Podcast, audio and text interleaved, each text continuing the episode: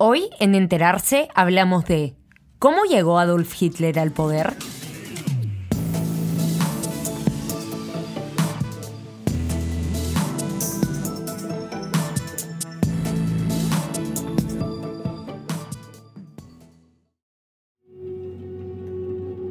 Esta es la historia del fin de una democracia. ¿Sabías que Adolf Hitler llegó al poder aprovechándose de mecanismos legales y debilitando paso a paso al sistema democrático de la llamada República de Weimar? A continuación, te explicaremos el contexto en el que una organización política, inicialmente marginal, llegó al poder y eliminó a toda clase de oposición al interior de Alemania, estableciendo el totalitarismo que condujo a la Segunda Guerra Mundial. Los efectos de la Gran Guerra o Primera Guerra Mundial, entre 1914 y 1918, están estrechamente vinculados con el nacimiento del nazismo. La derrota y caída del imperio alemán en aquel conflicto implicó el establecimiento de un nuevo régimen en Alemania, la República de Weimar. Este régimen surgió tras la Revolución de Noviembre de 1918, la cual se produjo poco después de que el imperio alemán pidiera un alto al fuego a sus principales potencias enemigas, Francia y el Reino Unido. De este modo, Alemania pasó de un sistema monárquico a una república parlamentaria. Ahora, ¿por qué República de Weimar? por la ciudad donde se proclamó la Constitución de 1919, norma fundamental de la naciente República Alemana. A la derrota alemana en la Primera Guerra Mundial se sumó la firma del oneroso Tratado de Versalles de 1919. Mediante este tratado, las potencias vencedoras en la guerra impusieron a Alemania el desarmarse, una durísima indemnización económica que recién se terminó de cancelar en el 2010 y la pérdida de sus colonias. Muchos alemanes consideraron excesivo y humillante aquel tratado, lo que fue utilizado políticamente por un partido surgido del descontento y la crisis provocada por el fracaso militar.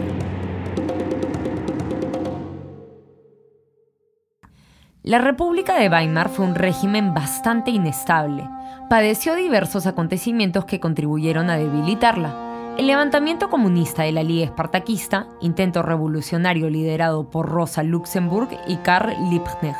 El establecimiento de la llamada República Soviética de Baviera, otro proyecto revolucionario finalmente sofocado en aquella región, el golpe de Estado de Wolfgang Kapp, de tendencia derechista, el levantamiento de Ruhr, sublevación de izquierda en respuesta al golpe de Kapp, la hiperinflación, la ocupación militar de la cuenca minera del Ruhr por parte de tropas francesas y belgas debido al atraso de Alemania en los pagos de reparación de guerra, el Putsch de Múnich, nombre que se le dio al fracasado golpe de Estado liderado por Hitler, la Gran Depresión y, finalmente, la llegada de los nazis al poder en 1933, que supuso el fin del régimen republicano y el establecimiento del Tercer Reich esto es, el totalitarismo que inició la Segunda Guerra Mundial. En todo este contexto, ¿cómo surgió el partido nazi? El descontento generado por el desempleo, la inestabilidad política y la crisis económica, que incluyó una de las peores inflaciones de la historia, fueron el caldo de cultivo para la polarización política y la radicalización de amplios sectores de la sociedad. Muchos veteranos de la Primera Guerra Mundial se plegaron a los llamados Freikorps, grupos de paramilitares ultranacionalistas y anticomunistas. Por otra parte, surgió una organización paramilitar de los comunistas conocida como el Rotfront.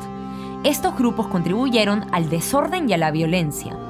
En 1919, el gobierno republicano investigaba las actividades de organizaciones políticas que pudieran ser de tendencia subversiva. Téngase presente que, en medio de un escenario similar, los bolcheviques habían llegado al poder en Rusia tan solo dos años antes. En este contexto, el Servicio de Inteligencia del Ejército Alemán dio una misión a un cabo austríaco veterano de la Primera Guerra Mundial. Aquel cabo era Adolf Hitler y su misión era espiar las actividades del denominado Partido Obrero Alemán, una organización fundada aquel año por Anton Drexler y Karl Harrer, que usaba una taberna de Múnich como punto de encuentro de su militancia. Hitler se infiltró en las reuniones del Partido Obrero Alemán, pero coincidió con las ideas de esta organización, llegando a dar un discurso que impresionó a la militancia del partido. Tras nueve meses, Hitler abandonó el ejército, se integró al partido, llegó al poder dentro del mismo y desplazó a los líderes originales, quienes renunciaron poco después. En 1920, Hitler le dio un nuevo nombre a la organización, Partido Nacional Socialista Obrero Alemán, más conocido como el Partido Nazi. Mediante un discurso ultranacionalista que reivindicaba el supuesto orgullo germano herido por la derrota en la Gran Guerra, revanchista hacia las potencias vencedoras y hacia los enemigos internos, comunistas y judíos, racista, principalmente antisemita, ya que culpaban a los judíos de todos los males de Alemania, y tanto anticapitalista como anticomunista. Los nazis fueron ganando adeptos entre amplios sectores de la sociedad descontentos por el contexto de la crisis social y política que vivía el país. El movimiento de Hitler se inspiraba en el fascismo italiano, pero agregó la reivindicación de la raza aria y elementos racistas y antisemitas. Los fascistas italianos habían llegado al poder en 1922, en el episodio conocido como la Marcha sobre Roma. Se trató de una insurrección con la que Mussolini tomó el poder, que consistió en una marcha de más de 40.000 camisas negras fascistas desde distintos puntos de Italia para exigir el poder. Así, el rey Víctor Manuel III nombró a Mussolini primer ministro del Reino de Italia, iniciándose de este modo el régimen fascista. Italia se convertiría en una república solo después de la Segunda Guerra Mundial. En 1923, los nazis intentaron dar su propio golpe de Estado. El episodio se reconoció como Putsch de Múnich. El intento de golpe fue un fracaso. Murió una veintena de personas y Hitler acabó preso en la cárcel de Landsberg. Durante su prisión, Hitler escribió Mi lucha. Originalmente se iba a titular Cuatro años y medio de lucha contra las mentiras, la estupidez y la cobardía. Libro autobiográfico en el que expuso sus ideas acerca de la nación alemana y sus proyectos geopolíticos. Todo lo anterior hizo de Hitler una figura política popular con un trato especial en Landsberg, donde recibía visitas de diversas personalidades.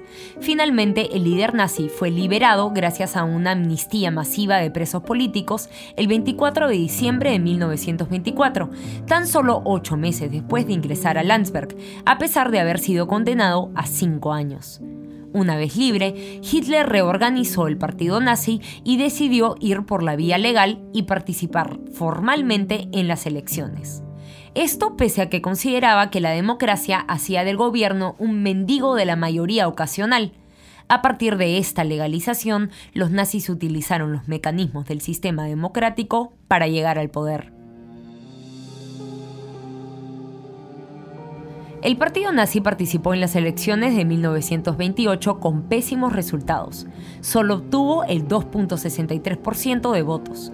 Sin embargo, el crack de 1929 y la consecuente Gran Depresión generaron el escenario de crisis económica y política perfecto para que los nazis capitalizaran simpatizantes mediante su discurso antisemita, radicalmente nacionalista y revanchista.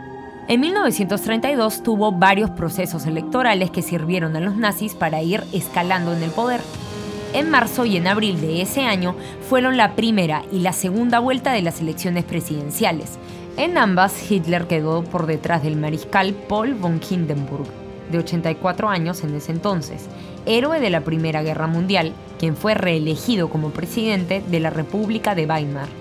En julio hubo elecciones parlamentarias en las que los nazis obtuvieron el 37.4% de los votos y se convirtieron en la primera fuerza política del Reichstag, el Parlamento alemán.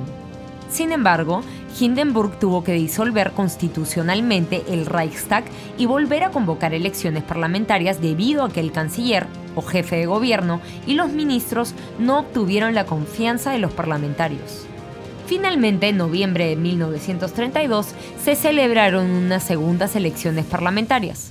En este proceso electoral, a pesar de haber perdido 2 millones de votos respecto a las elecciones anteriores, los nazis obtuvieron el 33.1% de los votos. Con este porcentaje mantuvieron la mayor cantidad de escaños en el Reichstag, unos 196 escaños de un total de 584, lo que significaba que tenían 75 escaños más que su competidor más cercano, el Partido Socialdemócrata. Tras estas elecciones, los nazis supieron mover los hilos de la política hasta lograr que Hitler sea nombrado canciller por Hindenburg en 1933. Ese año es decisivo porque marca la llegada de los nazis al poder y el consecuente final de la impopular República de Weimar. De este modo, se da inicio al Tercer Reich, el tercer imperio germano y ario que supuestamente duraría mil años. Según la constitución de Weimar, si bien el presidente tenía la facultad de nombrar o destituir al canciller y a los ministros, el gobierno estaba formado por los ministros bajo el liderazgo del canciller, quienes requerían de la confianza del Parlamento, el cual, desde 1932, contaba con mayoría nazi. Al mes siguiente del nombramiento de Hitler como canciller, en febrero de 1933, el Reichstag fue incendiado, se trató de un atentado orquestado muy posiblemente por los propios nazis, quienes culparon del incendio a Marinus van der Lubbe, un joven comunista holandés de tan solo 24 años que fue guillotinado al año siguiente.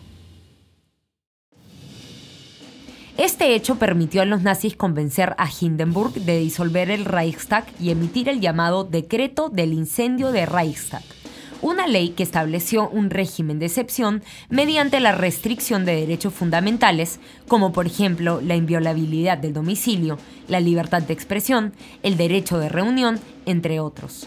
Así se sentaron las bases de la dictadura nazi. Poco después, los comunistas y otros opositores quedaron fuera de la ley. A la promulgación del decreto del incendio de Reichstag se sumaron otros hechos determinantes para la consolidación de Hitler en el poder. En marzo de 1933, solo seis días después del incendio, se volvió a celebrar elecciones parlamentarias. En estas elecciones los nazis aumentaron su poder en el Reichstag con 43.9% de los votos, lo cual fue seguido por la aprobación de la ley habilitante, una norma que dio a Hitler la capacidad de legislar al margen del Parlamento, que terminó como un simple órgano de respaldo a su régimen. El 14 de julio de 1933, y sobre la base de la ley habilitante, Hitler promulgó la ley contra la formación de partidos, norma que estableció que el partido nazi era el único legal en toda Alemania. De este modo, se proscribió a todos los demás partidos políticos. Una vez hecho esto, hubo elecciones parlamentarias en el mes de noviembre, proceso electoral en el que se presentó una lista única conformada por el partido nazi y 22 personas, entre comillas, invitadas.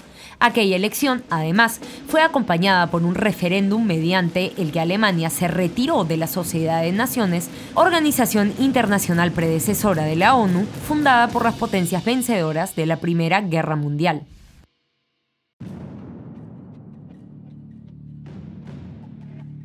A todo lo anterior se agrega otro hecho fundamental en la consolidación del totalitarismo nazi, el fallecimiento del anciano presidente Hindenburg en agosto de 1934. Tras su muerte, Hitler unificó el vacante cargo de presidente con el suyo, el de canciller. Así, se acabó con cualquier contrapeso o freno a su poder. Además, los nazis aprovecharon políticamente la muerte de Hindenburg, pues el expresidente dejó una carta en la que apoyó la continuidad del nazismo tras su fallecimiento.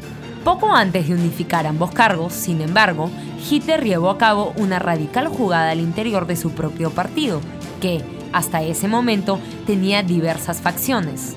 La Sturmabteilung, o SA, organización paramilitar compuesta en su mayoría por gente de clase trabajadora, el Strasserismo, que era el ala izquierda del partido, y la Schutzstaffel o SS, esto es, la élite del partido nazi. Veremos en qué consistían estos sectores al interior del partido nazi y la purga que pasó a la historia como la noche de los cuchillos largos en otro podcast. Hasta aquí hemos visto la situación del partido nazi tras la elección de Hitler como canciller, suceso que marca el fin de la democracia de la República de Weimar y el surgimiento del Tercer Reich. Etwas, nämlich die Erkenntnis, dass man den dieses Verbrechen nur dann wird begegnen können, wenn man aus den Fehlern der Vergangenheit lernen will und aus ihrer Kenntnis heraus sich die Voraussetzungen zu schaffen für die Überwindung En resumen, el partido nazi fue fundado en 1919 en la inestable República de Weimar. En 1923, los nazis dieron un golpe de Estado conocido como el Putsch de Múnich, que tuvo como resultado la ilegalización del partido y el encarcelamiento de Hitler. Tras volver a la legalidad, los nazis participaron en procesos electorales, llegando al poder en 1933 con Hitler como canciller o jefe de gobierno. A la muerte del jefe de Estado, Paul von Hindenburg, en 1934, Hitler unificó el cargo de presidente con el de canciller. Dentro del partido nazi existían facciones, la SS, más disciplinado y fiel a Hitler, la SA, que aspiraban a absorber el ejército alemán, y el Strasserismo, la rama más socialista del nacionalsocialismo. Entérate de más en enterarse.com y síguenos en nuestra cuenta de Spotify.